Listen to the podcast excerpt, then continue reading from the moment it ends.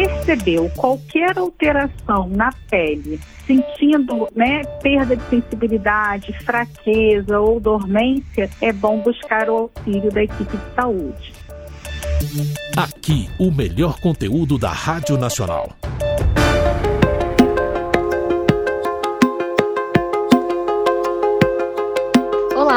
Eu sou Juliana Maia e nesse episódio de podcast a gente vai falar sobre a hanseníase, uma doença infecciosa e contagiosa que atinge principalmente a pele, as mucosas e os nervos periféricos. A nossa entrevistada foi a pesquisadora do Laboratório de Hanseníase do Instituto Oswaldo Cruz, a Roberta Olmo Pinheiro. E ela explicou que o Brasil ainda possui muitas regiões com transmissão ativa da doença e ressaltou que o diagnóstico precoce é a melhor forma de interromper o ciclo de transmissão da bactéria. Nosso país é o segundo do mundo com mais casos de hanseníase, ficando atrás apenas da Índia. Então, vem comigo conferir esse bate-papo. E eu queria dizer que é muito importante falar, né, sobre esse assunto. O Brasil ainda é o segundo país no mundo com mais casos da doença, é isso mesmo, doutora Roberta? Sim, Sim, ainda temos muitos casos da doença no nosso país. É, e nos preocupa, inclusive, o fato de que ainda temos no nosso país transmissão ativa, o que a gente percebe quando a gente verifica a ocorrência da doença em crianças, né, o que mostra que nós temos novos casos acontecendo. Mas como você bem disse, né, no início, né, na sua introdução, é uma doença que ela tem tratamento, ela tem cura, mas é muito importante que as pessoas estejam atentas aos sinais iniciais e busquem né, o auxílio da equipe de saúde para que iniciem o tratamento de forma precoce. Quais são esses sinais, doutora Roberta, iniciais? Vamos lá. É, a doença ela é causada por uma bactéria que ela vai ter afinidade justamente pelas células da pele e dos nervos as principais, os principais sinais são aqueles que afetam a pele. Então, é, é bastante frequente né, que ocorram manchas, aquelas manchas que nós chamamos de manchas hipocrômicas, né, aquelas manchas esbranquiçadas. Mas o que caracteriza bem, né, no caso da anseníase, é que como essa bactéria ela também pode né, tá infectando os nervos, normalmente o que se observa é uma perda de sensibilidade no local. Então, às vezes, as pessoas começam a sentir dormências, ou então baixa sensibilidade ao toque, à dor. Então, a pessoa às vezes esbarra e não sente dor ali naquele local. Né? E, e, aí, quando começa a ter essa perda de sensibilidade, o aparecimento dessas manchas, é bom buscar né, um, profissional de saúde. E, e, e, assim, vale ressaltar que nem sempre né, essas manchas elas vão ser com uma, uma característica padrão. Em alguns indivíduos podem aparecer é, como se fossem nódulos, assim, né? Na, na, verdade, assim, manchas de padrões variados. Nem sempre elas serão esbranquiçadas, podem também ser é, com uma, uma tonalidade um pouco puxando para o marrom. Mas percebeu qualquer alteração na pele, sentindo né, perda de sensibilidade, fraqueza ou dormência, é bom buscar o auxílio da equipe de saúde. E, doutora Roberta, a confirmação do diagnóstico se dá de forma clínica é, ou tem algum exame que confirme a doença? Sim, então. O, o, o, profissional de saúde ele é, é, habilitado a fazer o diagnóstico e existem hoje testes laboratoriais que dão suporte a esse diagnóstico clínico. Uhum. Então, quando o, o, paciente vai à, à, unidade básica de saúde, ele vai passar por uma avaliação, por uma triagem, onde esses sintomas todos serão avaliados pela equipe e em seguida ele irá fazer um exame que é a baciloscopia, que é um exame no qual eles vão buscar encontrar a presença né, dessa bactéria ali é, é, é uma avaliação dermatoneurológica como um todo, né? Então eles vão inicialmente buscar encontrar a presença dessa bactéria. Também poderá ser feito né, a análise da histopatologia, então eles fazem uma biópsia da pele para poder verificar alterações, buscar encontrar a presença da bactéria. E, e em casos onde haja já o comprometimento neurológico, também vai, vai passar pelo suporte para verificar se tem essa perda de sensibilidade, já, se já houve o comprometimento do nervo periférico e fazer o tratamento que é indicado. Eu, eu, me lembro muito, até já comentei aqui com os ouvintes uma vez, de uma campanha que tinha do Ministério da Saúde quando eu era criança, nos anos 80, é, alertando né, para os sintomas da hanseníase, que era a mãe que estava cozinhando e ela encostava o braço no fogo do fogão e não sentia nada. E o filho falava: Mãe, você está queimando o braço. Ela queimava o braço e não sentia, né? E aí eu lembro que isso ficou muito, muito marcado assim na minha memória, doutora Roberta. A pessoa que chega nesse estágio, né, da doença, de ter essa perda de sensibilidade, com tratamento essa sensibilidade volta ou isso pode ser um quadro que se torne permanente para a pessoa? É, infelizmente, em alguns casos, pode deixar sequelas irreversíveis, pode ficar permanente sim. Mas, é, uma vez que a pessoa consiga perceber os sintomas nas fases iniciais e buscar o tratamento, é, você consegue evitar que se chegue a este, tipo, a este quadro né? E você consegue controlar. Uhum. Então, é, é, muito importante hoje, quando a gente pensa em anseníase, né? O, o, o que é, a palavra-chave hoje é a gente conseguir fazer o diagnóstico precoce. É a gente conscientizar toda a população de que não precisa ter receio de buscar auxílio da equipe de saúde, que é uma doença que ela tem cura, que ela tem tratamento, mas que é necessário né, que esse tratamento ele comece nas, nas etapas iniciais, para evitar que esse dano né, no nervo gere, por exemplo, essa perda de sensibilidade de forma irreversível. E até alguns casos mais graves, né? Porque há pessoas que afetam nervos, então ficam, por exemplo, com aquelas mãos em forma de garra, os pés caídos, que são formas que hoje em dia se tornaram assim mais raras, porque a gente tem trabalhado bastante com esse diagnóstico precoce, iniciado o tratamento e evitado que as pessoas cheguem a este estágio.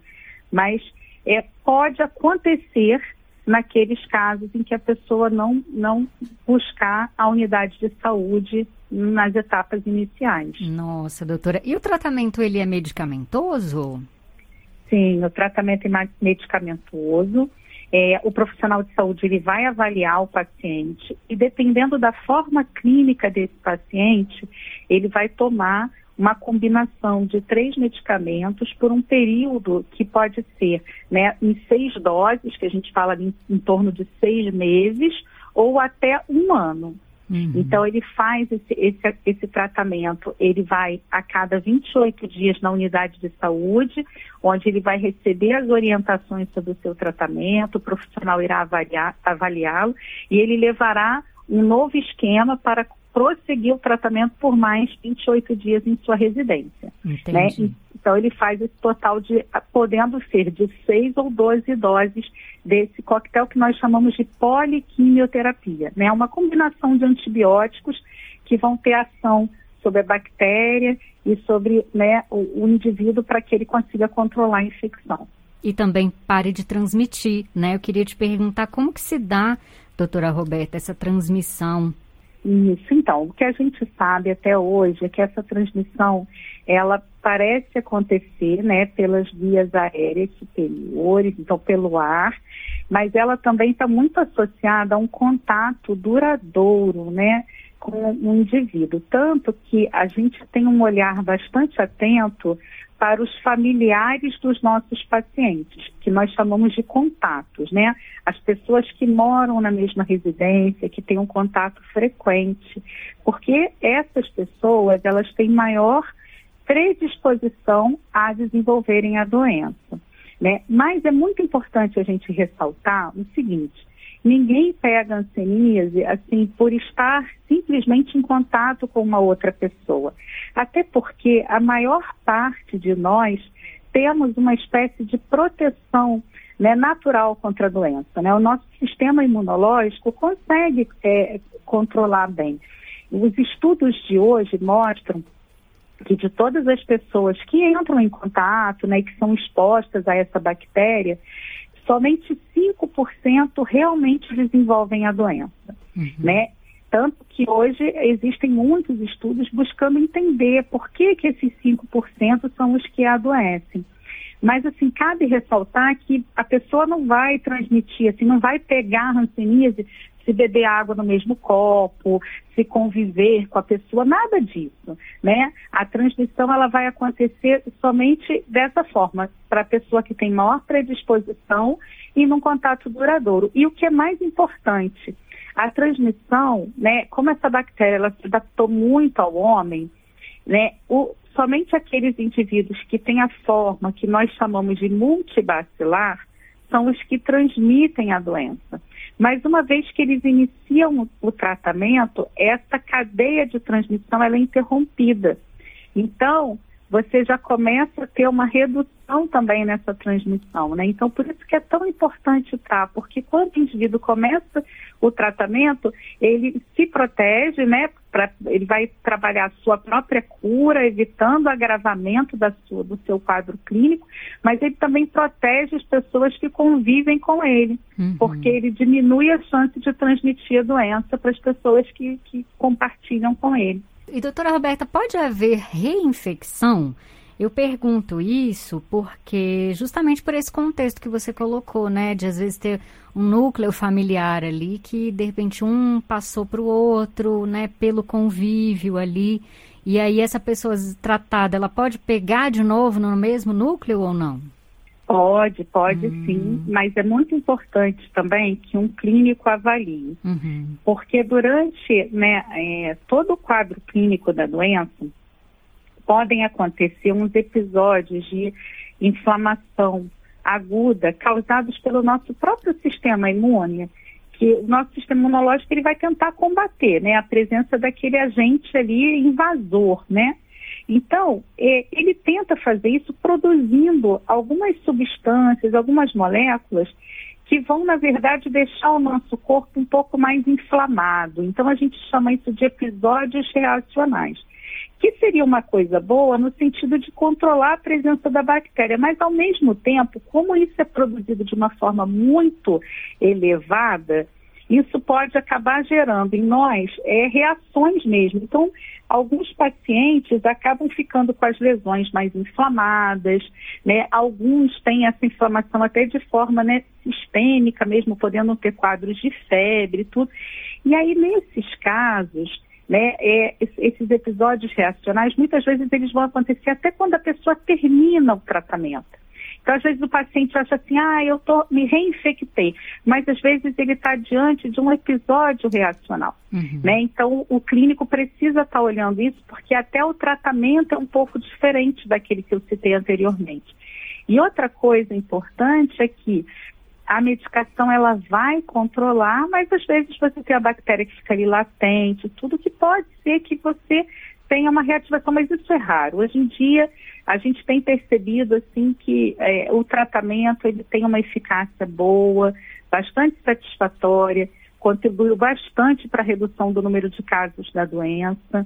Né? O que a gente precisa mesmo é sensibilizar as pessoas a buscarem o auxílio de saúde, a não temerem a anseníase, porque ela é uma doença é, que é uma doença infecciosa como qualquer outra, causada por uma bactéria, mas que causa um certo, né, é, assim, um certo receio das pessoas pelo bem associado à doença, pelo fato de que no passado, por não entenderem como a doença era transmitida, né, as pessoas segregavam né, os indivíduos, né, uma vez que nós conhecemos a forma de transmissão, nós observamos que existe um tratamento.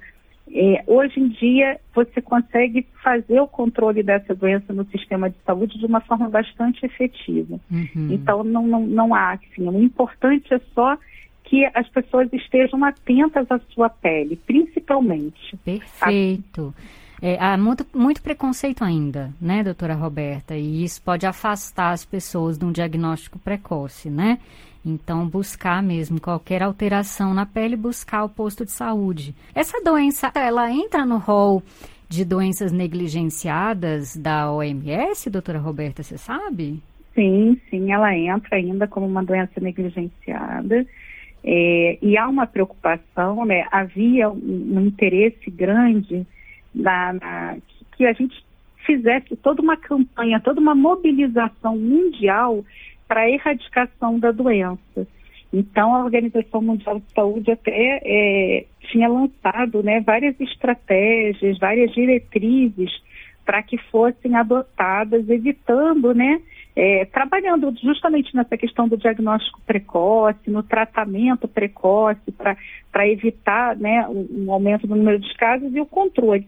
Mas nós nos vimos aí diante dessa situação de pandemia, de Covid, que acabou fazendo com que muitos indivíduos, né, nesse período, até pelas restrições que nós tivemos de, de acesso aos sistemas de saúde e tudo, ficassem, né, é, mais assim, demorassem mais tempo para buscar o auxílio nas unidades de saúde.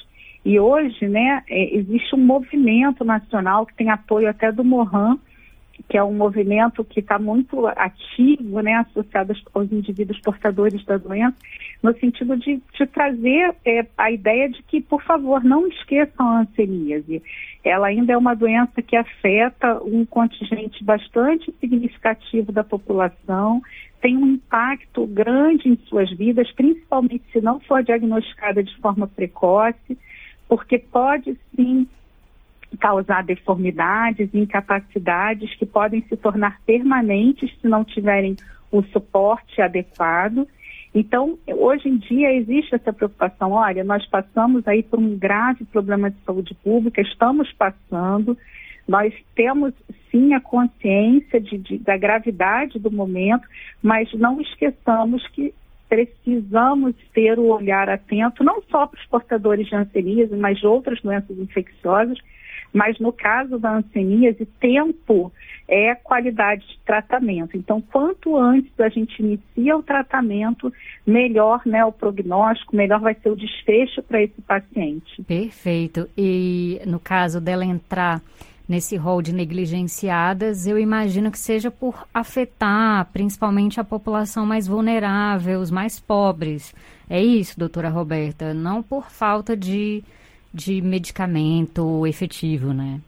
É, não, não. Até porque no caso específico, né, da medicação, a medicação nós temos uma medicação que ela vem através de doação, uhum. né, via OPAS e a indústria farmacêutica chega ao Brasil, ela é distribuída de forma gratuita pelo SUS, né, nas unidades básicas de saúde. Então, o tratamento ele existe, ele é disponível para a população, mas é, existe isso, afeta uma parcela da população que está muito associada à questão social. Não, não, não sabemos assim exatamente quais são os fatores exatos que fazem com que aquele 5%, né, que eu disse a você, que, que tem maior predisposição né, a adoecerem, acredita-se que tem algum componente até genético, mas principalmente um componente imunológico. Então, as pessoas que têm uma alimentação melhor, né, as pessoas que conseguem ter um cuidado melhor com a sua saúde, elas acabam tendo uma resistência maior a adoecerem pela hanseníase. Uhum. Entretanto, assim, já se observou que a presença, por exemplo, de a questão da desnutrição, né, a, a própria, o próprio fato né, das moradias, né, pessoas, muitas pessoas residindo num, num ambiente pequeno, com pouca né, é, aeração, pouca ventilação, por exemplo, podem contribuir para que você tenha a, a, maior transmissão da doença. Então, sim, é uma doença que tem uma, um componente social importante, sim. Doutora Roberta, agradeço muito sua participação, foi valiosa aqui, né? Muito importante a gente falar sempre desse assunto. Eu comecei, a gente começou, né, o bate-papo falando que o Brasil é o segundo país no mundo, né, com mais casos da doença. Em primeiro lugar vem a Índia. E só para é, dar para os ouvintes aqui os números, né, a cada ano, pessoal, são diagnosticados no Brasil cerca de 27 mil novos casos. Então, a gente reforça aí a importância do diagnóstico precoce, como a doutora Roberta bem salientou aqui para gente, né? Porque temos transmissão ativa no Brasil, então qualquer alteração da pele, buscar mesmo atendimento no posto de saúde. É isso, né, doutora Roberta? É isso mesmo. Nós ainda temos a incidência bastante elevada da doença.